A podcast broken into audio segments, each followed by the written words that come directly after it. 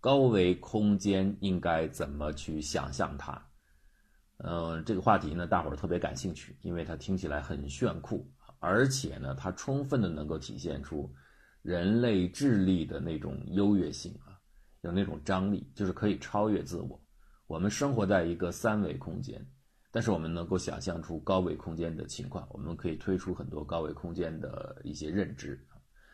那我这里边说的高维空间呢，我想了想，我就光讲四维空间吧。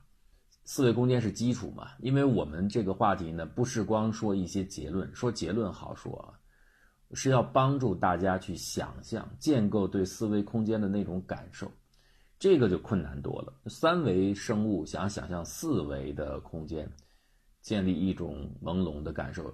理论上来说很困难啊，但是并非完全的不可能。我们做这么一种努力了。那我这个四维呢，是高维里边最简单的，咱们就从最简单的四维说起。那我我所说的四维呢，不是指相对论里边的四维时空啊，那里边有一个这个时间轴，但它有特殊性，特殊性呢，时间只是单线条，就是单箭头向前的啊。我们就说的是一般的四维空间，那所以先要有一个架构了。三维空间的三个轴 x、y、z，我们在这里边再加上一个第四轴，就是 f 轴，它代表第四轴。由于它不是时间轴，不是特殊性啊，这个 f 轴呢实际上是和 s、y、z 是轮换对称的，就是任何。四个维度里边的三个维度都可以组成一个普通的，我们现在能够感受到的呃简单的三维空间，这样做一个交代了。那怎么来说这个事儿呢？我其实特别喜欢讲这个四维空间的时候，喜欢用的一句话就是，它恰好能够体现出知识和经验的区别。知识是我们从别人或者从第三方那里得到的一些认知，经验是我们自身。触过事情、经过一些事情以后所得到的认知，这二者是不同的。经验往往对我们每个人来说似乎是更可靠的，因为我们自己亲自证实过它。所谓的独立思考呢，就是要把知识给经验化，就是你尽可能的要独自的去对所学到的第三方知识进行加工和判断。但是随着人类社会的庞杂呢，知识越来越多。呃，既然知识是有很多是第三方来供应的，自己能够收获的知识，就是由经验得到的知识是很少的，所以这就存在着一个问题：大量的外部的知识有真有假。你经过经验化之后呢，可能会在你自己看来比较可靠了，但是呢，效率很低。那么多的知识，如果你都要判别的话，很麻烦。这就是我在上一期节目《倔强的起源》里边也提到，整个社会的人类的总知识，如果是。每一个局部都需要独立思考的话，效率会非常的低啊，因为大量的重复嘛。同样的问题，你想一遍，我也要想一遍。那怎么办呢？人类就发明了信源，信源呢就是可信的知识来源，那就像类似科学共同体，我们直接从那里获取就行了，因为我们认为他们是严肃的，所以他们讲的结论，我们直接就可以拿来用。这个其实是自自然而然的，为了节省知识建构效率而产生的啊。那反过来，个人的经验呢，也未必就可靠。就是你经验得到的一些解释，不见得就可以真正的成为正确的知识啊。这是二者的区别。呃，高维空间或者说四维空间吧，我们这个例子正好能够体现出知识和经验。这个怎么讲呢？我们完全可以很轻松的写出四维空间的方程，比如四维的球、四维的曲线、四维的曲面都没有问题。我们写出这些方程之后，我们可以计算它所有的性质。当你问我一些问题的话，我很快就能告诉你关于四维空间的一些空间性质。这个我们都推得出来，这个就是知识，因为我们有数学知识，我们完全清楚四维空间的样子。可是我们脑海当中想象不出来，即便是广义相对论的提出者爱因斯坦，我相信他脑海当中也想象不出四维空间的样子。这个不是和你聪明不聪明或者你智商有关啊，就是你是三维生物，你就不可能想象出那个第四维的，呃，体验。原因就是你没有这种经验，你没有做过这个事情啊。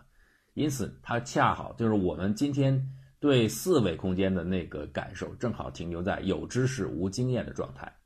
我们利用我们的数学推理，能够推出很多关于四维空间应有的性质的推测，甚至我们确认那是真实的，这个叫知识。可是我们没有办法体验。所以我们没有经验，那反过来呢？很多小孩儿，比方说初呃小学的孩子吧，小孩子，他没有学过很深的数学知识，他对三维空间的几何是没有任何的知识的，呃，除了很简单的一些认知之外啊，没有任何的知识。可是他有经验，因为他就生活在三维空间。你让他扔一个球到远处的篮子，他慢慢调节自己的肌肉就可以扔得很准。但是你让他算方程，他算不出来。这个叫有经验无知识。所以这就是这么一个知识和经验在高维空间当中刚好能够体现出来。那怎么办呢？我们怎么来增加我们对四维空间的认知呢？就是增加经验。那大伙儿说，你刚才讲了，这不是矛盾的吗？你明明是三维动物，你不可能有第四维的接触和互动，那你怎么去构建四维的经验呢？这种感受怎么有呢？你就虚拟构建嘛。我说了，这个经验就来自于你跟他的互动。由于我们隔绝在一个三维的世界当中，我们没有办法碰到第四维，所以我们永远没有这样的接触，没有互动就产生不了经验。但是凭借想象，凭借知识，你就建构那个虚拟的互动，你不断的去希望去呃来和他打交道。比如说，你会想象四维空间的这个几何体啊，各种 prime 是什么样子，然后你跟他做各种各样各样的操作，比如几何的操作，你让两个四维的块碰撞，让四维块把它切断，或者是把它翻转，让它旋转，让它移动，脑海当中去想。一开始它只是零散的，没有办法感受的知识，你做多了，它就有感觉了，这个体验就出来了。尽管这种体验，我承认也不是像我们对三维空间的这样的直接的体验啊，但是会好很多啊。好，言归正传，我们说这个四维空间应该怎么来直观的想象呢？先从最简单的线条说起吧，x、y、z 三个普通轴加一个 f 轴第四轴。但这个所谓的 f 轴第四轴的特殊性呢，其实又跟 x y z 是等价的啊，它倒没有什么，我只是为了说的方便，把它叫 f 啊。如果是 x 轴、y 轴、z 轴上面随便画一条线条，一段线段吧，直线段，大家很容易想象，对吧？那如果是在 f 轴上画一个线段呢，怎么去感受它呢？如果我们还是把它想象成普通空间、普通三轴的这种线段的话，很难去帮助我们理解后面的事情啊，我。借助一个工具吧，就是第四维呢是另外一种属性了，就像 x 是左右的延展啊，比方说一个点沿着 x 轴运动就是从左到右，沿着 y 轴运动就是从下到上，沿着 z 轴运动就是从底到顶，我们每个都能想象出它的一个延展范围。那如果沿着 f 轴一个点扫一扫一遍或者运动一下，它是什么感觉呢？我们可以用一个属性，这我想了很久啊，比如我们用颜色。从非常紫就是负无穷大到非常红无限红，用 A 我们用颜色属性来定义一个点，就是在 F 轴上的运动。所以无限负的无穷大就是极紫极紫，然后正的无穷大呢就是极红极红。我们把这个属性呢叫做红度啊，就像 X 轴上我们可以把它叫做左右的位置啊，一个是上下的位置，一个是从底到顶的力数值的位置。那么在 F 轴上的位置就可以认为是一个红位置啊，它特别红的话，那就是很很大很大的一个数啊，特别紫或者特别蓝啊，这个就是一个很小的数字数字啊，这样我们就建立了第四轴的一个认知。所以前三轴普通三轴你可以画出我们直观感受的那个直线，而第四轴就是在红度轴上画出的那个直线呢，其实就是一个点。你你大脑当中去感受的话呢，应该是一个点，没有动，看见没有动，只是这个点是从紫变到红，而且这个连续的光谱虽然它压缩在空间上看见是一个点，就是一个点，但是这个点的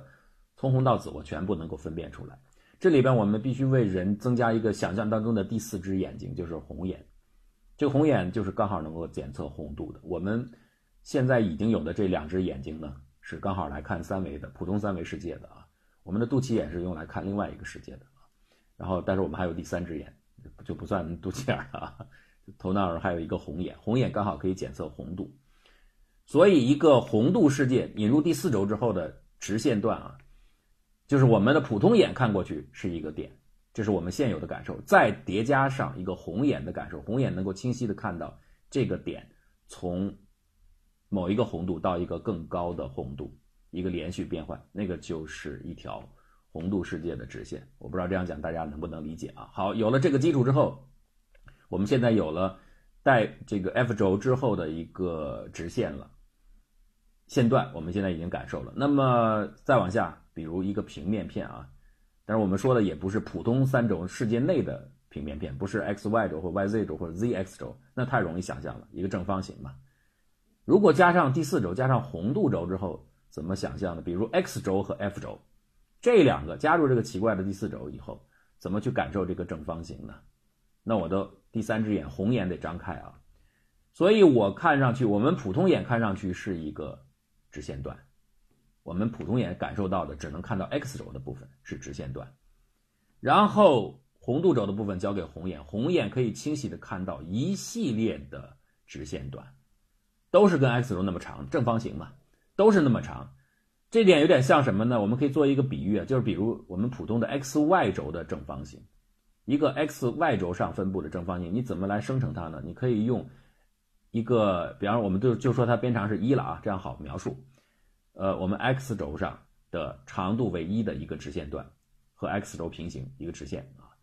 然后呢，再来一段，也是长度为一和 x 轴平行，但是位置往上提一点点啊。再往上再来一段，又往上提一点，就是我们准备好比十段这种直线段啊。都是和 x 轴平行的，长度都是一的这样的小直线段、小棒子，然后这个棒子呢，我沿着 y 轴排列起来，从下往上排列起来，它不就成了一个正方形了吗？就是我们相当于把这个正方形切成十个截面，每个截面都是一个直线段，啪啪啪从下往上摞起来，就是一个正方形，是 x y 轴空间内的正方形。那 x 轴、f 轴的正方形是类似的，我也准备十个直线段。都是一，而且我们从 x 轴看起来，从普通空间看起来感受是一模一样的。可是我们的红眼看上去，这十个线段不一样，最底下的呢是偏紫的，到最上面就偏红了，啊，这形成了颜色的分分布。然后我们把这个叠加在一起，叠加在一起，我们的普通眼看不出这个叠加的区分，我们认为，哎，它看起来都是一个普通的直线段，就是那一段。但是我们的红眼张开之后，我们就看得出来了。这十个段呢是十种不同的红度色，然后它们叠加在普通眼感受的就是同样一根直线的地方啊，所以这个很微妙，大家可以反复的把我的话想一想，琢磨琢磨啊，就是用肉眼看上去一个，你就想象一根笔好了，这根笔就代表一个直线段，但是这根笔我们普通眼虽然看上去就是一个笔，但是我们要想象我们还有另外一只眼睛，能够在这个笔的线段的背后能够看出另外的。十个，这个十是个虚数啊，你可以是一百段、一千段都没关系，切多少段啊？反正非常多、非常多的线条，这些线条的红度在变化，但是它都叠加在这样普通的一个笔的空间内，就是无数个虚拟的笔，这笔的红度在增加，而且我们的红红眼呢，刚好能够感受到那些虚拟的红色度的移动啊。这个时候，你的红眼如果作为一个轴把它展开的话，像拉窗帘一样，把这所有的叠加在一起的。不同红度的线条，啪拉开，它就拉出了一个正方形。这就是二维二维，而且带 f 轴的这个一个很奇异的正方形，去怎么想象？好，如果有了这个基础，那么你就不难想象一个立方体，也是带红度的，比如 x y 的空间内的一个普通正方形，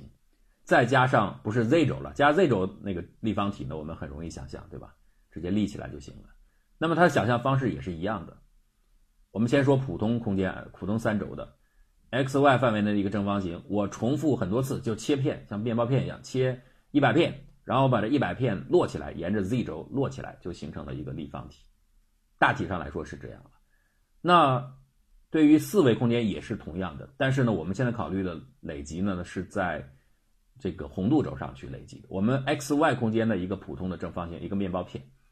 然后呢，我们把它叠加在一起。这个叠加呢不是沿着 z 轴的我们可感受的高度方向叠加，而是沿着我们红眼睁开后才能感受到的红度方向叠加，就是有一百个面包片，每个面包片越来越红，越来越红，全部啪落在一起。用普通眼看看不出来，就是一个面包片，但是用红眼一扫描看出来了，它是很多很多很多，不止一百啊！我说了一百是虚数，是无穷片个红度越来越越红或者越来越紫的这样的面包片都叠在一起，最后形成了一个空间的。带红度的立方体变成了有 f 轴的三维体啊，大家可以感受到吧？这个如果这样想象的话，我相信就容易一些了。这些都是基础。那最后我们回到真正的四维体。刚才我们讲了四维空间的线、呃面、体，现在我们要回到最高，就是四维空间的四维体。怎么想象？你就要用前面的这个基础，也就是说，我们有一个神奇的红眼，我们能够看到很多普通三维世界的切片，但是用红眼扫描这个三维体的话，我们能够发现，哦，这三维体其实是很多很多的影子叠在一起的，每个影子代表不同的红度。有了这个感受以后，我们就可以来想象了。我觉得你开始建立四维时空的想象，最好的一个标靶是什么呢？就是圆锥。对吧？像我刚才说了，以我刚才讲的这个构建四维世界的带 F 轴的一个三维体的经验，就是想象一个普通的正方形，然后再把这个正方形复制一百片，每片有不同的红度，然后再把它压在一起，重新压到一个同样的一个正方形里，用红眼去扫描那个红度的扩展，构建出一个带 F 轴的立方体。那同样的，如果我们把这个事情进一步扩进一步扩大，好像我们想象成一个。普通的三维空间 x y z 轴的球，然后我们这个球呢复制一百倍，复制一百倍之后，每一个球有不同的红度。同样，我们把这一百个球全部压回到一起，压到一个普通的球之内，但是我们的红眼能够感受到这个叠加，就是你虽然叠加在一起了，普通的眼睛看肉眼看不出来，但是红眼能够看得出来，它里边有很多无穷无穷多个沿着红轴分布的球。那大家能知道这样的一个东西？有一段红度占用空间的普通的球，在四维空间是个什么东西吗？想象一下，那这时候球就相当于是一个截面了，广义的一个截面，截面是球，然后沿着红度直线拉伸，能想象出来吗？你类比到普通三维世界，从二维到三维的过程，二维当中的一个圆，截面是一个圆，然后把这个圆沿着 z 轴拉伸排布一段距离，是不是扫描出一个圆柱？对了，如果是一个三维的普通的球。然后沿着红轴运动平移，或者说一百个球不同的红度，你把它想象成叠加都可以，两种方式都一样。总而言之，就是球截面进行一段平移，在红轴上进行一段平移，它出来的就是一个四维时空的圆柱体，就是这么回事四维时空的圆柱体对我们看起来就是普通眼看到的一个球，加上红眼看到的一段红线，一段红轴，这个就是我们普通呃我们这个四维时空当中的圆柱。这个经验再扩展一下，就可以想象四维时空的圆锥了。为什么我要强调圆锥很重要呢？因为它直接和光影的概念有关。我们看到的世界万事万物的影子啊，影像啊，你学过计算机图形学，这个感受就会特别深。所谓的我们看到的整个世界进入我们眼中的样子是什么呢？就是全体可以发光的光源，在弯弯曲曲的复杂的世界表面形成的虚像，就是我们看到的整个世界，就这么回事儿。所以，我们看到我们照亮的那些万事万物的一切都是光源，光源经过复杂的排布形成预这个虚像它可以在漫反射表面，可以在镜面表面，或者是在各种各样现实属性的表面。总而言之，都是光源的虚像。最后，我们看到世界就是这么个结论了啊！当然，这里边不包括二次反射或者是多次反射。那再说了，那等于虚像又被进一步的干扰啊！但是这好在是二次反射、三次反射不太多啊。所以我们可以认为，大致的认为，我们看到的世界近似就是，如果是在白天的话，那就是太阳的像。哎，你眼睛一望无啊，草原、蓝天、绿地、山，那是什么？太阳的像。太阳作作用在山、草地、海洋上面，太阳的像。你看波光粼粼的海面，什么叫波光粼粼？就是无数个太阳的像嘛，虚像嘛，就是这样子。那像是什么？像就是。所在空间的，我们如果所在三维，或者我们如果所在四维，所在空间的锥体，因为我们要感受它，就是要形成截断反射嘛，用面反射，然后形成 shadow，形成阴影。阴影是啥？就是光锥被某种曲面或者某多个面的组合体给截断，它就形成了阴影。同样，反射也是因此形成的。所以，对真正去构造，如果我们假设我们有一个四维眼的话。我们就是要处理我们的四维眼，就是要处理四维的光锥，所以锥体想象是很重要的。我就说到这儿啊，说太多大家估计也一时半会儿也很难想象。那么这个四维锥呢，和四维刚才说的圆柱很像。圆柱的构建，我们想象从二维升到三维的过程，二维的截面的一个圆，沿着三维，沿着 z 轴逐渐的排布起来，就是十个圆从低到高依次摞起来，就构成了圆柱，对吧？圆锥不也是这样吗？也是十个圆从低到高排列起来，但是这个圆的半径呢是越来越小，对吧？线性的缩小，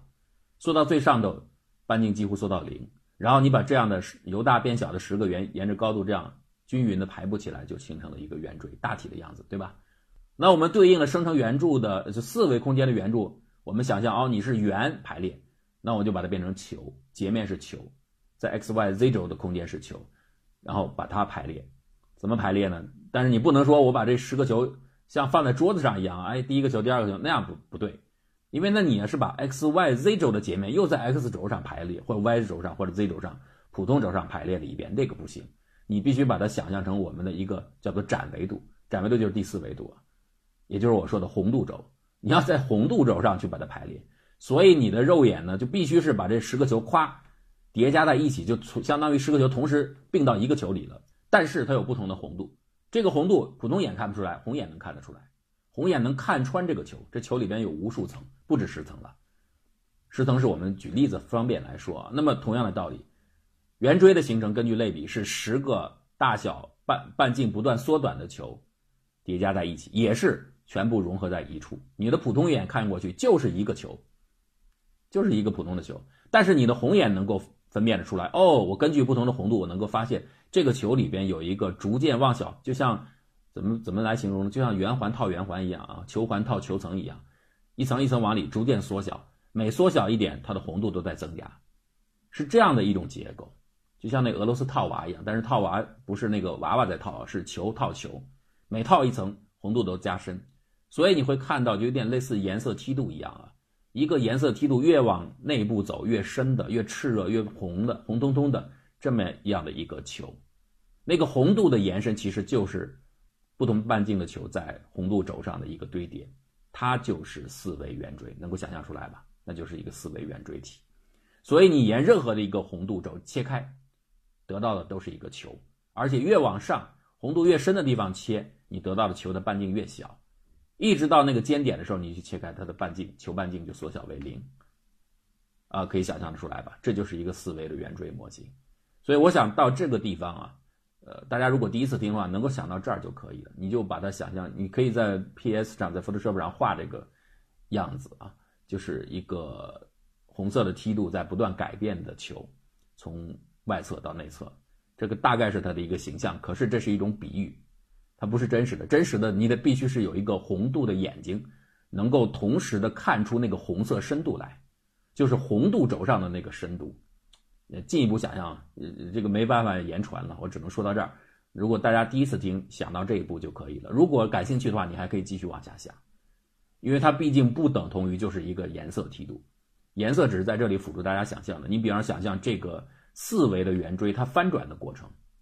因为我刚才说的过程描述的时候呢，我说，哎，它的普通眼看上去它是一个正球体，然后我们的红眼看出这个正球体里边有一个。红心的结构越往里边越红啊，像洋葱一样啊，一圈一圈越往里越红。这是指正对着 x y z 的这个截面，对吧？如果你歪一点呢，就像圆锥，你正对着底面看，它是一个正圆。那你稍微倾斜一点，倾斜一点看过去呢，或者说我把圆锥歪过来一点，是什么样子呢？它就改变了。随着我们把虚拟的四维的圆锥扳倒，比方说慢慢开始呃翻转，就像放到四这个桌子上一样啊，把它放倒。截面就变化了，我们普通眼看到的这个正球就开始变了，就像我们看二维的生物，从它的那个二维底面看一个三维空间的普通圆锥一样啊，它一开始看到的截面是正圆，随着那个三维圆锥的扳倒，的看那个圆呢就慢慢变成椭圆。那同样的道理，我们现在三维普通眼感受的四维圆锥的截面是一个正球体，随着你把那个虚拟的四维圆锥扳倒，它就变成一个椭球体。同时，原先的同心结构发生变化了，因为你扳倒了这个椭球体里面它嵌套的一系列原先的那个球体呢，球体层呢，都开始被扳倒，也就是都开始在红色轴上发生一定程度的位移，所以你会看到的情况就是一个我们普通眼感受这个虚拟四维圆锥扳倒的过程当中，普通眼看到的不再是正球体，而是一个椭球体的锥体，椭一系列椭球形成的锥体。这个时候就开始变出有造型，就跟我们看，呃，二维生物看三维的锥体扳倒的过程，会看到一个椭圆加上一个三角形啊，两个三角形的锥体啊，是一样的。我们三维生物看四维锥的扳倒过程，就从正球体变成椭球体加上椭球体延伸扫描出来的两条直线的范围，可以叫一个椭球锥。这个椭球锥完全放平之后，变成什么呢？椭球体呢？椭球体部分就变成了一个普通的圆，而这个延伸出来的这个三角部分呢，就完全舒展开来了，所以它变成什么了？变成一个三维的圆锥体了。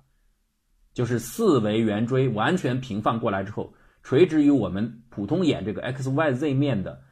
这个面的呃垂直完全放倒之后，我们感受到的应该是一个锥体，一个标准的圆锥体。但是这个圆锥体呢，它的高度呢不是 z 轴，不能类比于我们普通空间的 z 轴，而是红度上的拉伸。我给大家举一个非常容易、比较容易理解这个过程的这个做法就好了。我刚才说了。呃，怎么想象一个四维的圆锥是一个一层套一层的不断缩小半径的，呃，球层，像套娃一样一层一层套起来，越来越红，对吧？好，如果我把这样的一个一层套一层越来越红的这样的一个球，我们把它看成一个水果，啪一刀切开的话，比方说沿着 x y 面给它切开的话，切开之后里边是不是一个圆葱洋葱一样的一一圈一圈的往里套的一个结构？越往里边越越红。好，如果我们假设我们能够抓住那个红点，把它瞪出来，就是沿着红轴把它拉开，就像里边是一圈机械弹簧一样，啪，我沿着一拉，一圈一圈就展开了。展开以后是不是一个圆锥体？对吧？沿着红轴把它蹬出来，就是一个圆锥体。那个圆锥就是 x y f 轴这个截面，四维圆锥 x y z f 空间内的四维圆锥体，沿着三维截面，沿着 x y f。沿着这个截面截出来就是一个圆锥体，其中 F 轴就是我刚才说的红向拉的方式啊，红轴方向拉。哎，你看用这个方法同样可以解释，我不是在 X Y 和 F 轴配合，我是在 X Z 轴和 F 轴配合，一样啊。你用那个方向在那个方向切这个普通视图的三维普通眼的这个球，切开以后仍然是一个洋葱圈，洋葱圈以后我还是按照红色，因为洋葱圈就指红色嘛，红色我沿着红色把它一拉，又出现一个锥。同样的，如果我不是用 x z，我是用 y z 轴，它还是一个洋葱圈，因为反正都是对普通球进行切嘛，是沿着 x y 切还是沿 y z 切还是沿 z s 切都可以，切完都是洋葱圈。洋葱圈既然是一个正圆洋葱圈的结构，你沿着那个 z 轴，用我们的红眼可以把它拉开，一把它撑起来，它就是一个圆锥体嘛。因为一圈一圈的那个结构出来往上搭，沿着红度搭起来，就像等高线一样啊，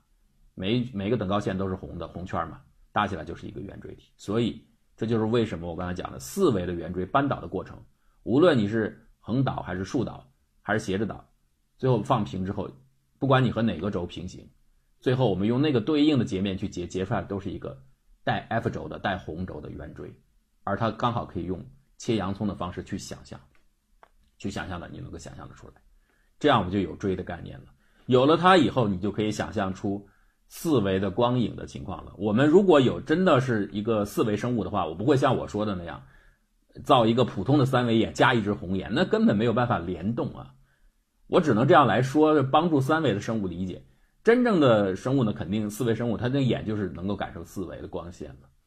四维光线造就它也是四维空间的光线，它也是沿直线传播，而且被挡住就挡住了。那么它的曲面呢，就是三维的。因为什么叫曲面呢？就是一个点的集合。这个集合能够分出空间中所有的点，能够相对于这个面呢，能够分出内和外，所以它就是面了，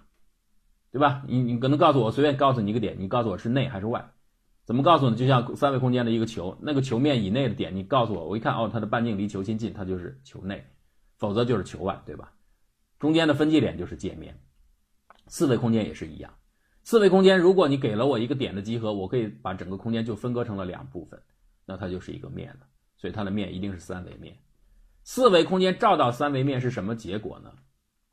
你这个很难想象的。那么比如说我们现在用我们普通三维眼去想象它的话，就是有一个光线，我们用我们的三维的截面 x y z 世界的截面去看这个光线，就像一个生活在普通平面上的生物去看一个三维空间的光线照过来。我们先想象这个场景吧，比如你生活在桌子面上，这个时候呢，从天上。高处的吊灯射来一束光线，斜直的打到你的桌面上方，然后经过反射之后又走了。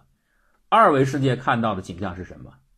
是不是他只能看到这个光线的投影变化，对吧？他投影跟变化看的就是光线从左上方打下来，他只能看到从左向前向右过来了一束光线。遇到了界面点之后，他没有办法想象三维的空间，但是他知道这儿有一个界面点，这是知识。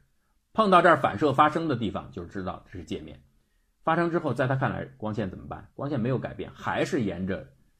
如果是镜面反射的话，还是沿着原来的方向继续向前走，对吧？只是沿着 z 轴的方向发生了反转，原先是向下的，现在改成向上的，但是在桌面的方向内是没有变的，投影方向还是继续向前走。所以，我们以这个道理来想象四。四维空间的光线，用三维的眼睛去想象一样的，在这个三维空间，我们看到有一束光线打过来了，但这个光线是真实四维光线的投影。当碰到反转点，就是反射点的时候，我们会看到什么景象呢？这个光线继续向前走，没有受到影响，但是它的红度发生了反转，原先是越来越红，经过反射之后被开始变得越来越紫或者越来越蓝，我们的红眼能够感受到，但是我们的普通眼感受不到。呃，这是样一一个。比喻来告诉你这个三维空间怎么去想象四维空间的光线的反射，但真实的感受，真实的感受如果联动起来就不是这样的，你依然会清晰的看出哦，它发生了一个反转。计算的方法一模一样，三维的曲面上它一样有法向量，这个法向量就是一个四维向量，法向量进行一个镜面反射的规则不变，还是入射角等于出射角，折射规律什么都可以拓展都没有问题，就是。联动的想象比较困难一点，大家可以用我刚才说的例子去想象。然后只要它的反射规律等等都存在的话，就是可以和光锥发生作用，然后你就可以想象出它的 shadow。那它的影子呢，也是一个三维体，对吧？就是四维空间的影子应该是一个三维体。所以我们看到三维体之后，而且四维空间也可以有平行光，也可以有这个射灯的光，都可以。射灯就是点光源，都可以。所以它就构造出四维的。空间里边，在三维面上的虚像，然后就可以形成三维呃，这个呃，可以形成四维空间的视觉，我们就可以感受到四维什么样子的。很可惜的是，我们没有这种眼睛，没有办法把我们的三维眼升级成四维眼，直接感受那个清晰的影子啊虚像到底是什么样子的。那我们唯一能做的，就是在我们大脑当中经常去和这个虚拟的四维体互动。你互动的越多，大概你就能够。一定程度上的想象出建立它的体验，就是你做多了以后就把它内化成自己的经验了。这个时候你再给别人讲四维就好讲得多了啊！如果你有四维的基础呢，你可以再去想第五维，把第五维赋予不同的属性。比如，如果你认为红蓝色算是一种呃四维属性的话，你可以想象成黄绿嘛。我当然知道，其实颜色是一回事，一个联系部。我说的是你用它来辅助你的想象，就是黄度轴。黄度轴之外，你还可以再加上别的什么灰度轴，帮助你想象啊，你就可以有更高空间的认知了。那先从四维空间开始吧，这是一个有益的事情。空间想象力直接决定你对这个世界的理解的能力，所以多做这样的训练还是很有好处的。